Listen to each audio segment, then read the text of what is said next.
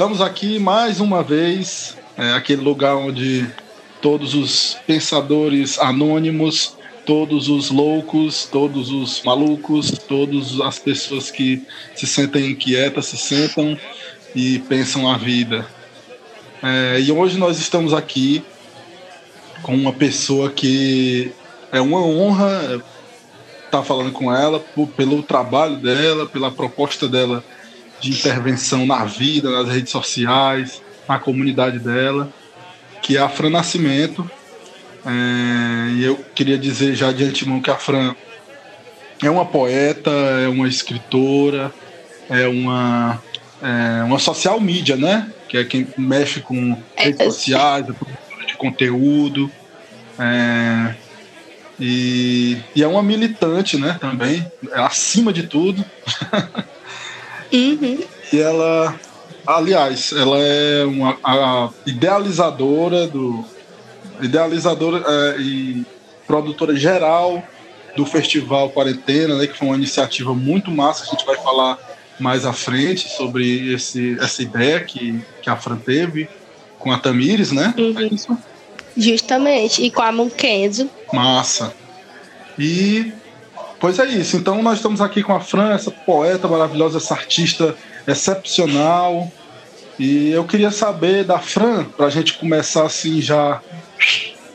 Fran, como você vê a poesia no Brasil hoje? Você, como mulher, como mulher negra, é, da periferia, do interior do Ceará, é, como você vê, como é que tu vê o papel da poesia na tua vida e dentro dessa realidade que tu, que tu vive? Eita, aí você já, já, já começa o podcast com duas voadoras no meio dos peitos, mas tu é doido. Macho, assim, né? Bora lá. Primeiro, queria dizer aqui que é uma honra estar aqui. Eu, que sou uma das fãs número um dos bardos, já queria dizer aqui, a gente vai né, falar isso mais adiante, eu tenho certeza. e aí, é, sobre essa tua pergunta, macho, eu acho que pra, eu posso dizer como que a poesia ela influencia ela, a minha vida, né?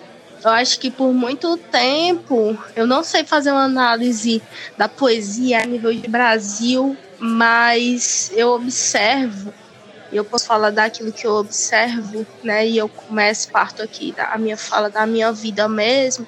Velho, a poesia é o local, o refúgio onde eu consigo dizer as coisas que no dia a dia eu não consigo, entendeu? Porque às vezes eu não consigo, por exemplo, elaborar uma fala muito bem dita, né?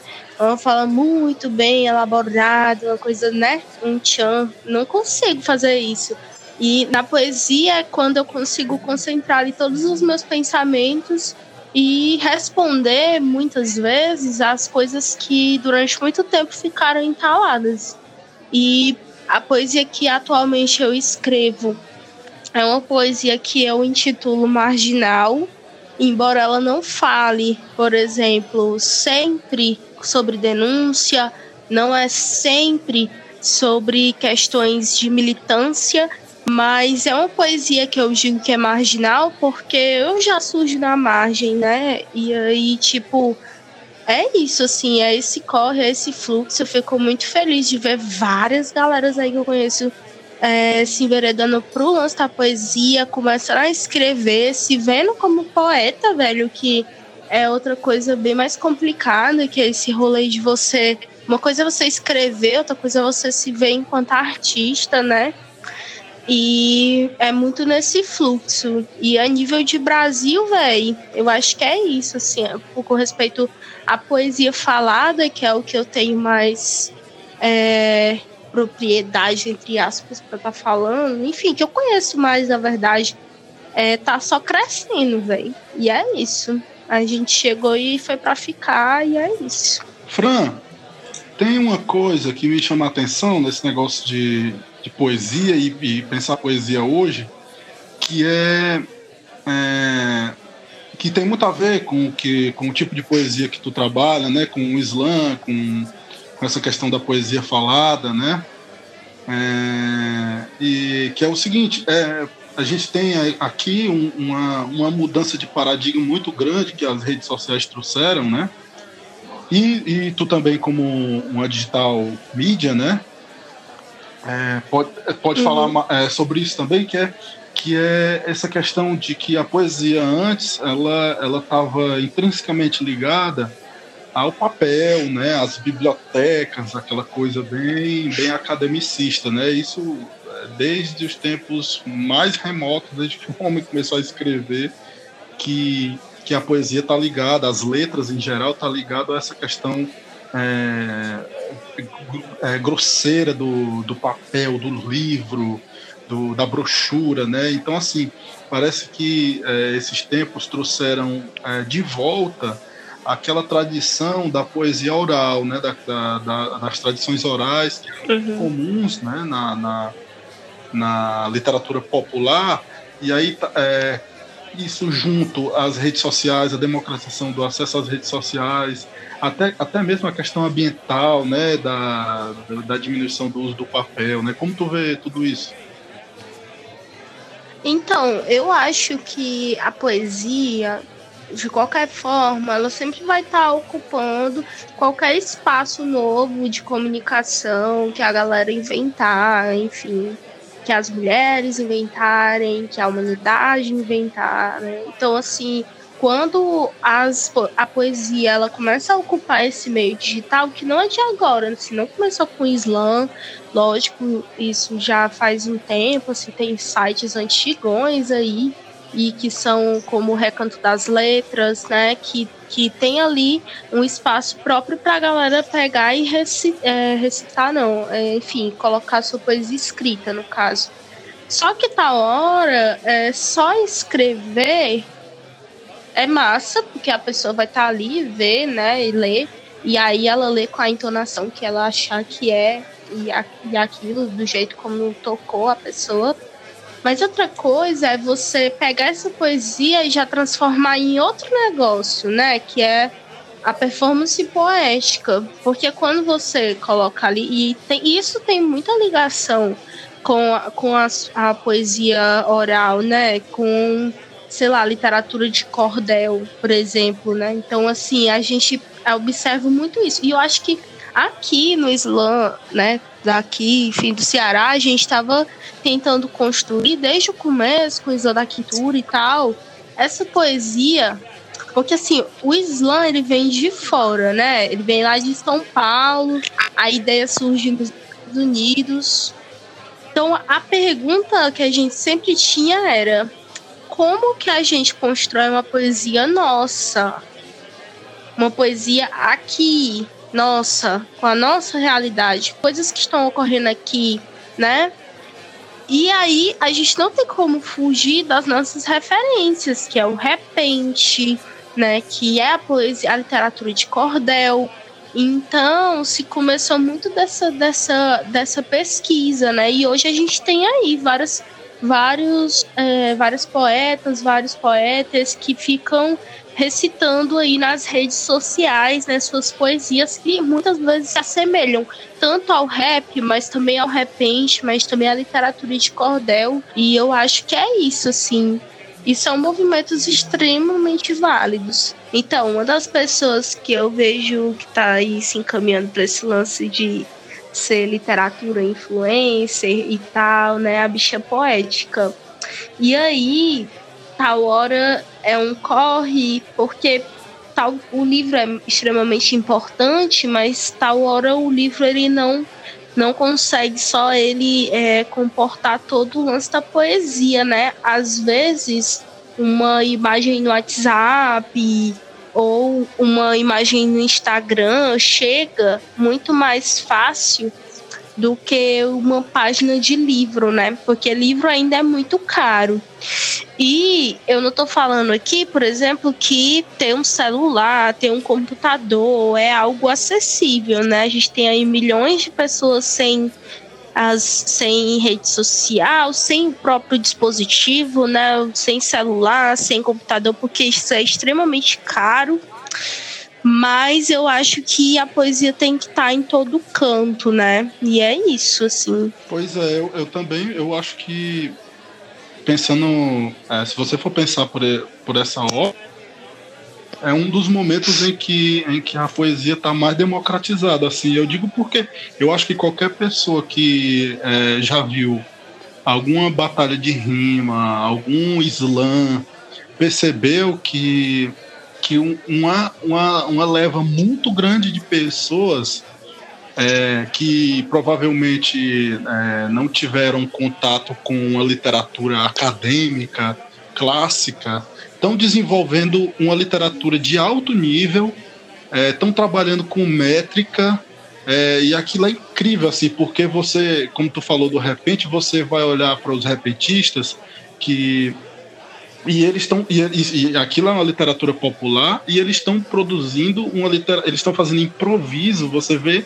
é, é, batalhas de, de repentistas em que eles vão, vão produzir uma poesia extremamente metrificada brilhantemente perfeito e é incrível como aqui, e aquilo é democracia pura da poesia, né? Que o livro não propicia isso, né? O, o livro é muito caro, você ter acesso uhum. ao, ao, livro é muito difícil. É, pouquíssimas pessoas no Brasil têm acesso, né, à literatura é, escrita, é, ao livro, assim. E eu acho que, que realmente, né, as redes sociais sendo utilizadas dessa maneira e a atuação do, dos slams, dessas batalhas, da poesia falada e como tu falou da poesia marginal não é? É um, é um, é um impulso muito grande para a democratização da literatura. Eu acho isso é fundamental. E esse é o corre né? Eu acho que por muito tempo foi negado. Por exemplo eu quando estudava em escola pública a biblioteca era uma incógnita né? Porque é, na hora que a gente estava estudando ela estava aberta e aí a gente só podia ir pegar o livro, que às vezes não tinha para todo mundo, a gente ia pegar o livro e tal, todo rasgado, enfim, mas era o que tinha. E, e eu não estou falando das escolas profissionais, não, tô falando da escola pública mesmo assim, né? Só um turno. E aí, na hora do recreio, do intervalo, a biblioteca fechava. Então, eu já vim de um canto em que não tinha esse incentivo à leitura. E aí, quando eu me coloco, por exemplo, nesse espaço de que eu posso escrever, e aí que a, a partir dessa poesia marginal eu começo a ter vontade de escrever um livro e de também ter um livro, de também ter esse, esse objeto que é tanto parece que a nossa fala às vezes só é validada quando a gente tem só assim que o nosso látis começa a latir realmente, para para quem é universitário aí entendeu a piada, né? Pois é. Então, é o, o rolezão, sabe? Então, assim, eu, eu devo muito ao Islã, à literatura marginal, né? Por estar tá me colocando, assim, por, por eu estar tá me interessando, né? E eu acho que é, é me interessando como sei lá, tô, tô nesse corre há uns três anos, mas para mim isso é muito recente, né? Já tem uma galera há 10 anos e tal, eu sou uma bebê nesse corre ainda. Mas é lembrando para as pessoas que, que marginal é, explicar o porquê da poesia marginal, né? Aí você vamos falar de arte marginal, a gente lembra do do é, da poesia precisa lembra do Leminski, sabe? Marginal é aquele que escreve à margem, né? Dando, pra, dando, dando uhum. passagem à paisagem. Total. Tem até uma, uma. A gente pesquisando sobre a poesia marginal, né? Onde é que ela surge. E aí tem uma, uma, uma imagem que eu acho tão legal, assim, ela fala assim, seja, seja marginal, é. seja anti-herói, né? Eu acho que era uma coisa assim. Eu acho muito interessante aquela é imagem do... eu nem lembro de é, quem era. Mas agora, eu tô tentando lembrar agora, é aquele poeta piauiense. Lembra não, Gustavo? Hélio de Sicas, cara. É, exatamente. É, isso aí. Eu lembrei aqui, o, o, o, Google me lembrou. Uhum. Essa aí é muito massa, assim. Define muito o que a gente, Exato. a gente é, né? E assim, esse marginal é, inclui, tipo, nós aqui e tal enquanto periferia e tal, mas assim, eu tava até conversando com a Ravena no outro podcast lá do CCBEL, né, que a gente gravou e tal. E a gente tava falando sobre esse do que que é esse estar tá à margem, né? Que é esse interior dos interiores, assim. Porque, por exemplo, em relação a onde vocês moram, aqui a gente tá é, no, no hype, né? Justamente. Então, assim, em relação a Fortaleza, é outro corre. Então, assim, é muito esse rolê também, assim, a gente, então, nós somos marginais. E, e esse é o corre todo, né? E é hype é quem é de Fortaleza que tá escutando isso daí. Menos os de periferia. Mas se você mora na aldeia, meu amor, você vai dizer o quê? O quê, querida? Querido. Pois é, eu só queria dizer. Quem mora no Meireles não é, tem. Pelo amor de Deus.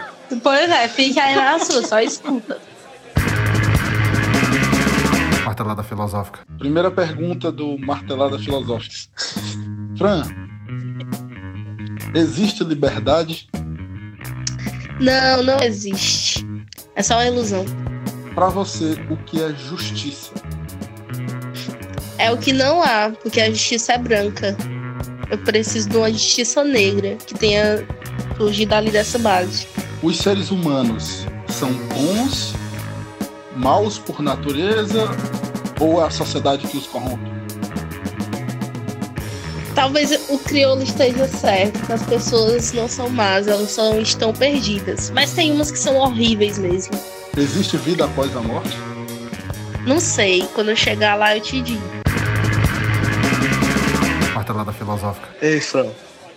Oi. O lance, o lance da, da, do uso das redes sociais, né? Principalmente hoje em dia que a gente não pode mais nem sair de casa, né? Como é que tu vê assim o, o lance da poesia e rede social? Porque assim, eu sou músico e tal, trabalho com rede social também, né? E acho muito rápido, acho que é um negócio que acontece, pronto, acabou. Como é que tu vê esse lance, uhum. se, se é jogo mesmo fazer por lá? Assim, eu, eu vejo, né, a nível de. A pessoa, a pessoa mais hype da poesia que eu conheço, que é minha amiga, é a bicha poética, né? Então, uhum. eu vejo, me inspiro muito nela. Ela usa o lance da poesia falada, porque a poesia falada, ela vai ter que concentrar a pessoa, né? Se ela quiser ouvir aquilo, ela vai ter que pelo menos assim ouvir alguns segundos, minimamente, da poesia.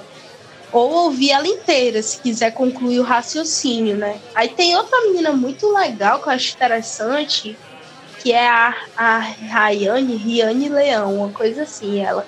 Que ela posta, e aí a poesia dela é um, uma poesia que é para viralizar, né?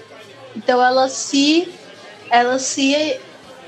Ela, ela usa o perfil dela ali para que a galera saia compartilhando os stories. Então, assim, é uma poesia que ela, ela é forte, mas é uma poesia muito pontual, que é aquela que tem o intuito mesmo ali de estar tá viralizando é direto, e né? tal. E eu acho que vai muito de quem é direto, né? Tem a 366 poemas, que ela é daqui do Ceará, que é a Isabel, que ela também tá com corre também de construir uma página em poesia. Eu não faço página assim porque eu não tenho paciência, lógico. Mas, pois é, mas para quem tem paciência, para cuidar do seu perfil, é, é massa assim ficar assim, ligado aí nesses corre. É muito bom. É porque o lance que eu vejo assim é de ficar postando direto, alimentando direto, sabe? Produzindo é só o direto. que tem. É isso. E a pessoa acaba virando uma máquina, sei lá. Isso é o meu, meu ver, né? Sabe? Aí. É, é, total. Fiz a é, pergunta. É. Mas é porque tem que ficar tendo esse fluxo, senão não rola. Até o ruim é porque os algoritmos não perdoam, né? E aí, é. tal hora, ou você. Até, até você conseguir ter uma quantidade boa de seguidores, é, você tem que ficar ali rendido a ele. Infelizmente, é um corre. É porque assim, eu, eu, eu enxergo a rede social como um negócio maravilhoso, sabe? Você consegue quebrar um, uma distância enorme de uma pessoa para outra, né? Você consegue uhum. conversar com uma pessoa que está na Dinamarca, na África, qualquer lugar, né? Só que daí vem esse lance, né, do, dos algoritmos, né? pra, como é que faz para atingir as pessoas, né? E todo dia fica mudando, aquela coisa toda, né? Teve uma época uhum. atrás, acho que até hoje, né? É, teve uma galera que começou a adoecer, né? Por causa desse lance de ter que estar tá todo dia produzindo conteúdo de qualidade ainda, né? Pra uhum. chamar essa atenção, sabe? E aí uhum. o lance do livro, o lance do livro, da escrita, da poesia, eu comecei a acompanhar alguns, segui alguns seguidores, alguns escritores. E aí eu achei interessante a forma que eles estão abordando os livros, sabe? Um negócio bem visual, sabe?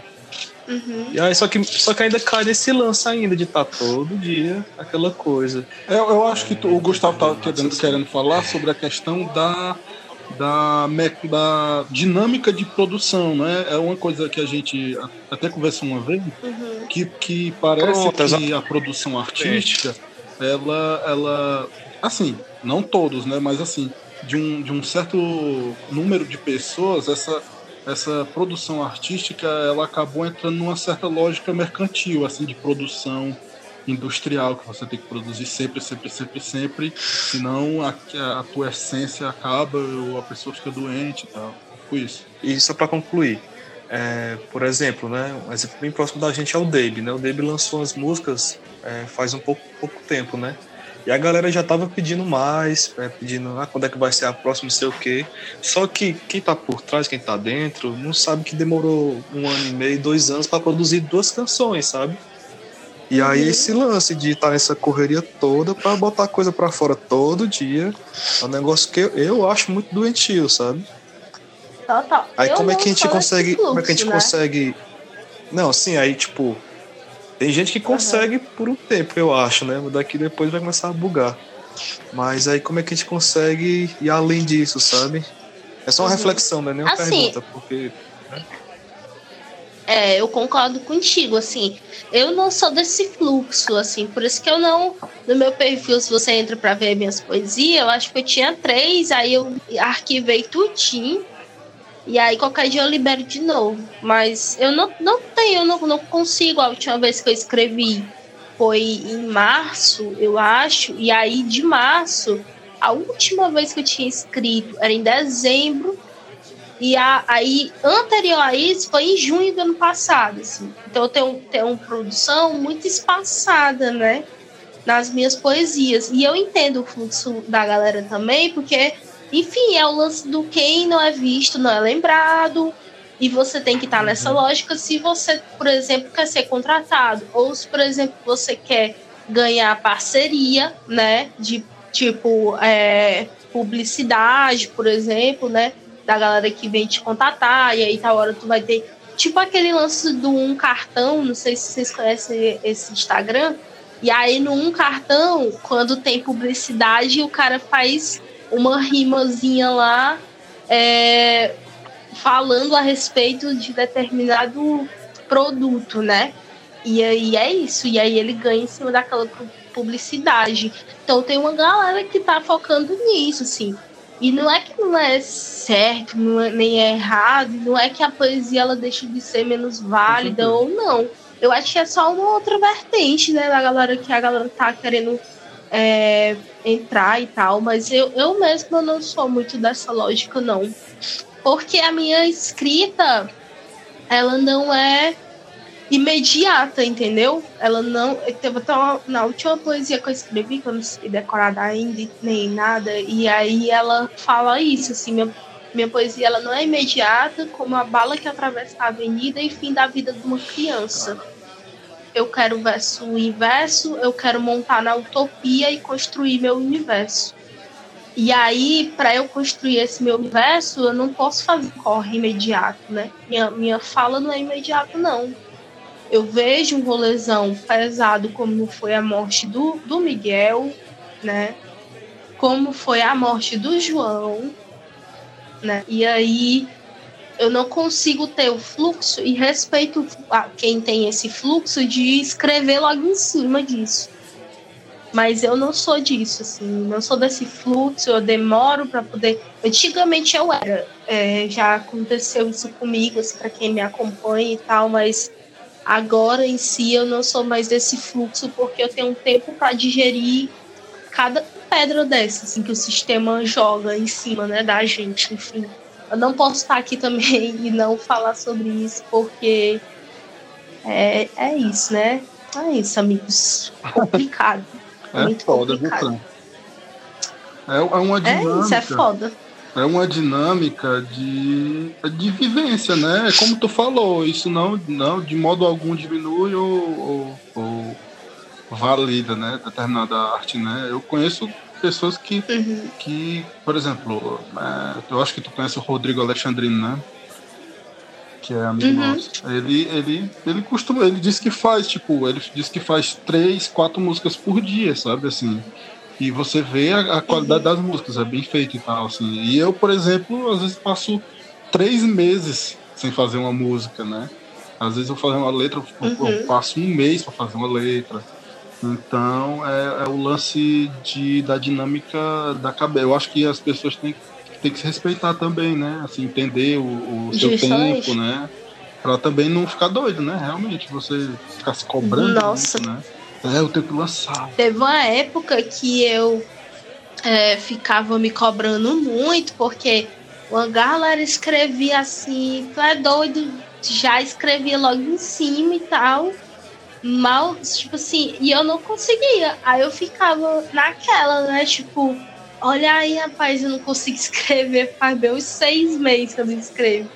E aí tem o fluxo também de treinar a escrita, né? Que também é outro corre que geralmente, por exemplo, é uma das pessoas que mais, assim, que manja desse, desse corre, porque é, escreve diariamente, né, com os rascunhos poéticos, é a bicha poética lá, né, porque eu falo dela, porque ela é minha referência, assim, porque a gente sempre tá trocando sobre poesia, sobre esse fluxo de criação, então, E é, tá e é um corre assim que vai estar no podcast, viu? Pode anotar aí. e aí eu não sou muito desse fluxo, assim, sabe? Eu sou desse, desse outro fluxo, assim. E é porque eu trabalho com rede social. Mas. Não é não, olha aí, rapaz. Não, falando, já que a gente tá falando de redes sociais e tal, eu, é, eu queria falar do, do Festival Quarentena, né? Pra quem não sabe, rolou. Aham. Tá, tá com um mês que rolou, foi, Fran? Foi em março ele. Ah, foi em março. Pois Muito é, mais. Um festival idealizado aí pela Fran, é, pela. Pela Tamires e pela, pelo Munkenzo, né? Uhum. Então, é, eu queria que tu falasse sobre isso, como foi a proposta, como foi que surgiu assim, a ideia e os corre todos. Pois já é. Olha, e no dia 16 de março, eu compra, compartilhei um story que era de um festival chamado Eu Fique em Casa, né? Que era um, um festival de Portugal em que a galera ia, tipo assim, começou a quarentena e já ia fazer um festivalzão e tal. Acho que não foi o primeiro, mas foi o que eu vi. Aí eu mandei pra Camila, que é uma amiga minha. Eu disse assim, Camila, tu acha que é viável fazer esse um festival assim e tal, virtual? Aí ela topou. Aí depois disso a gente fez uma live. Aí dessa live chamou o Jander. E aí depois chamou a Gatinho. E aí depois chamou a Mukenzo. E aí depois, no final das contas, ficou mais nós três, assim, na produção, né? Eu, a Gatinho e a Mukenzo. E aí eu acho que foi no dia seguinte que a gente já tava lançando tudo, assim. Foi um festival que a produção, ela, ela rolou, a, a curadoria rolou enquanto o festival estava acontecendo. Foi uma primeira produção virtual que eu tive mesmo, de um festival. Eu nunca tinha produzido nem festival, muito menos virtual, né? Então, assim, foi um fluxo intenso, assim, e a gente simplesmente ia dormir 24 horas pensando nesse festival, assim, foi bem cansativo também, mas foi muito legal, foi muito massa, porque a tal hora a gente conseguiu atingir um público de Fortaleza é, e que os jornais estavam achando que a gente era de Fortaleza. Então, lógico, né? Como o fato do pessoal achar que a gente era de Fortaleza, lógico que a gente foi teve espaço, né, nos jornais e tal, porque o fluxo tava chegando lá. Então a gente conseguiu botar aí nossos nomes para gerar aí uma ruma de coisa, assim, uma ruma de, de jornal. E foi página da Secult. Menino, foi maior esse rolê. Foi, foi doideira.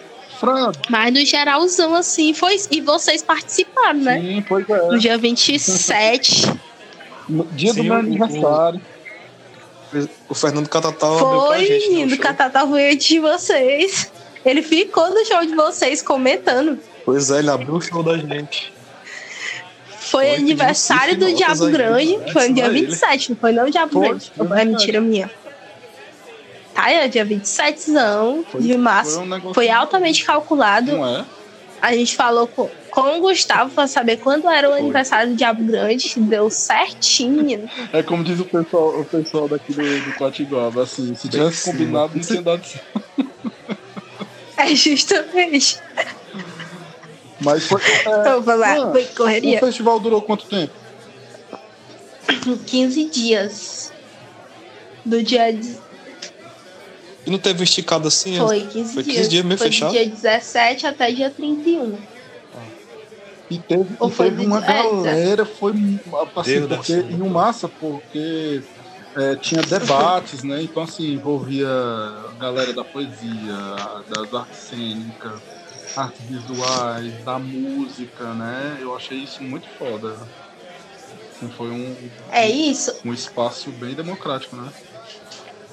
A gente tá até fazendo, a gente fez parceria com o Batuta, é, com o pessoal do Festival Arruaça, né? A gente tá nesse corre, né, da produção. Bora ver se vai dar bom. Mas possivelmente vai ter um festival. A gente já fez a live, então eu vou revelar, né? Que é o, o Arruaça em Quarentena.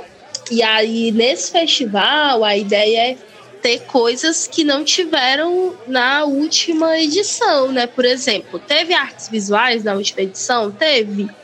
Só que tal hora a gente não conseguiu mesmo fazer a, a exposição em si, né? Então a gente tá vendo esse corre de, de botar para gerar essas outras.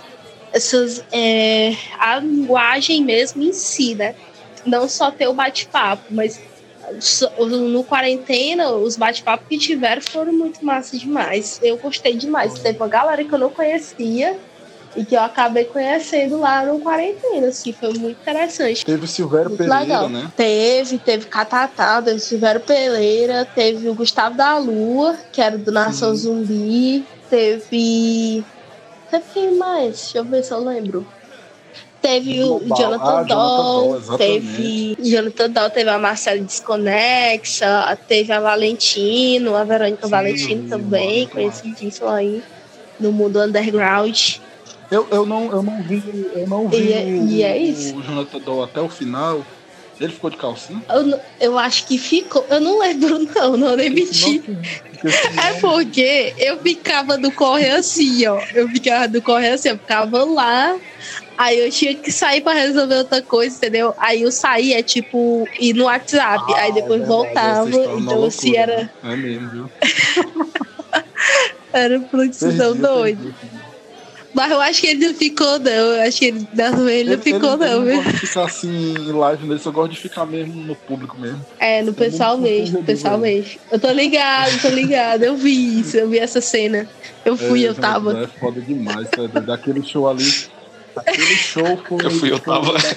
Estávamos. mais Estávamos. que eu vi assim na minha vida, sério mesmo.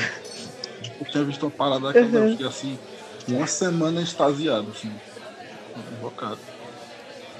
Eita, doido, foi muito bom, foi muito bom. Eu lembro dessa aí, foi a primeira roda punk que eu vi na vida. Vi porque eu tava muito cansada, eu acabei não participando, mas foi muito doido. Tá falando, E eu, rapaz, eu tô muito evoluída, velho, na já que roda gente punk. tá falando de- desse dia, eu vou tentar contextualizar para as pessoas que estiverem ouvindo a gente agora, que foi o festival Uhum. Muriçoca, que ocorreu na margem esquerda, lá em Sobral. Foi. É, tu tava na produção também? Tava, né? Tava assim, né? Eu tava ajudando a gatinho, mas eu não tava mesmo na produção, não. Quem tava no corre era o lado B e a produtora geral, se eu não me Ah, engano, pode era crer, gatinho de crer. rua. A gatinha e o, e o Lucas, né? Hum.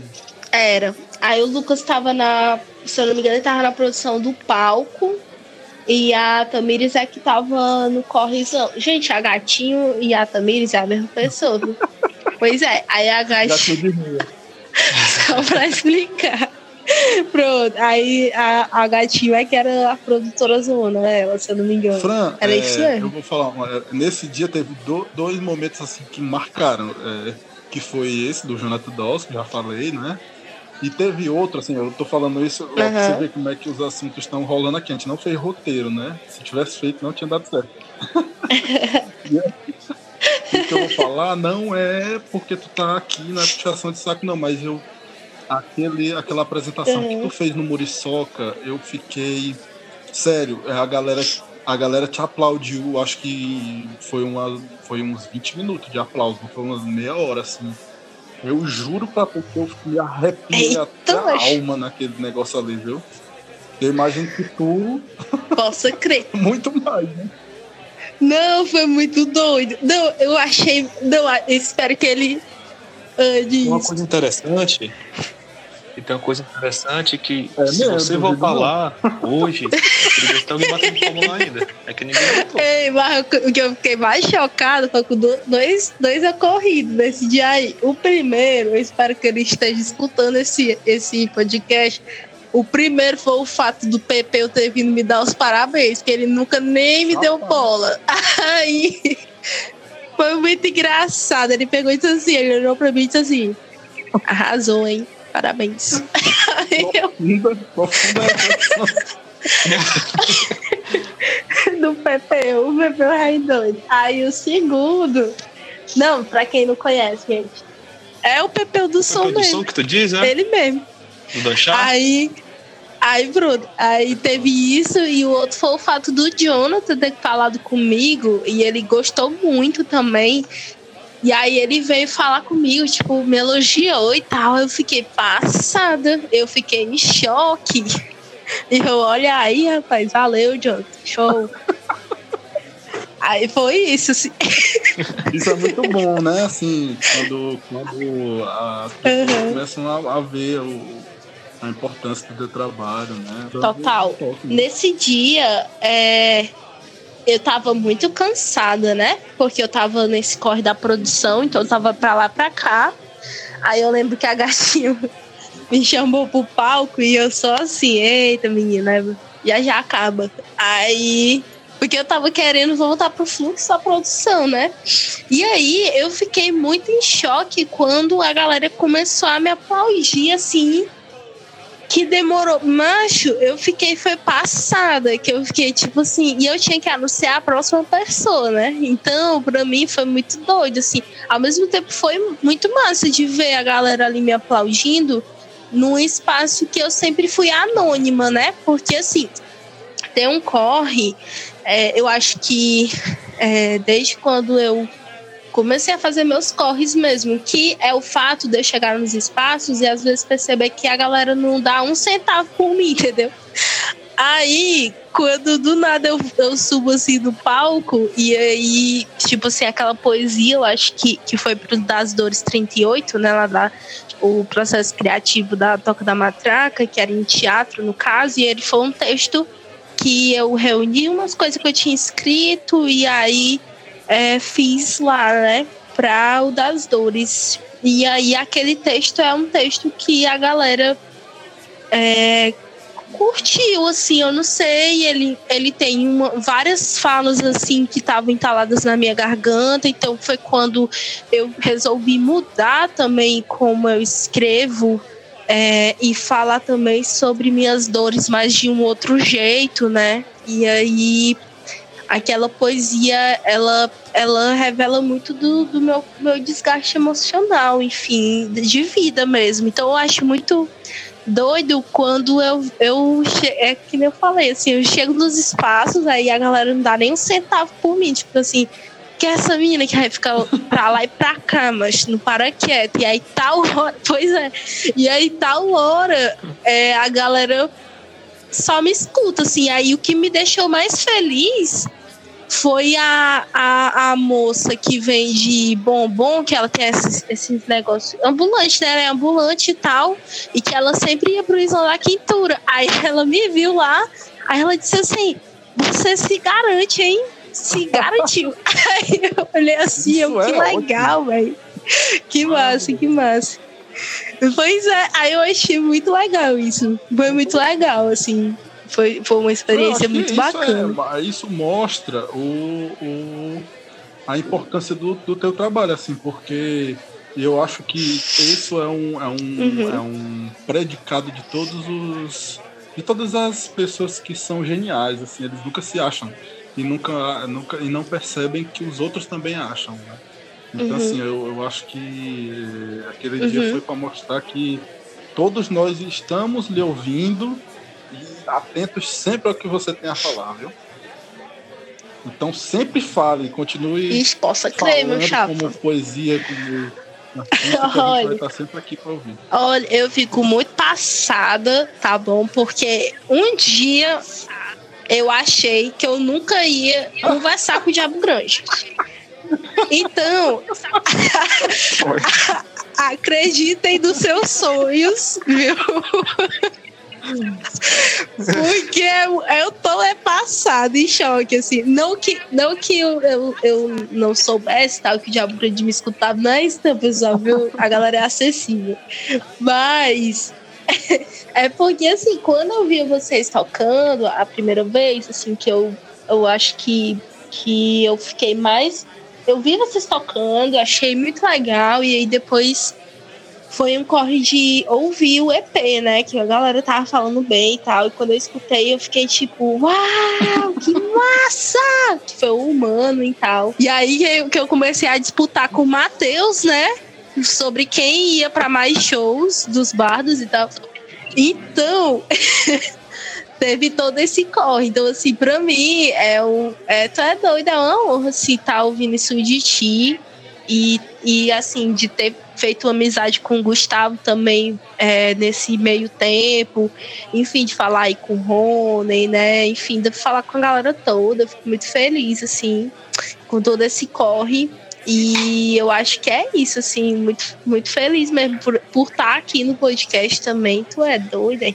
Imagina nós. demais. Imagine como é que a gente não tá. Foi uma, foi uma conversa maravilhosa, viu, Fran? Hoje foi foi massa, viu?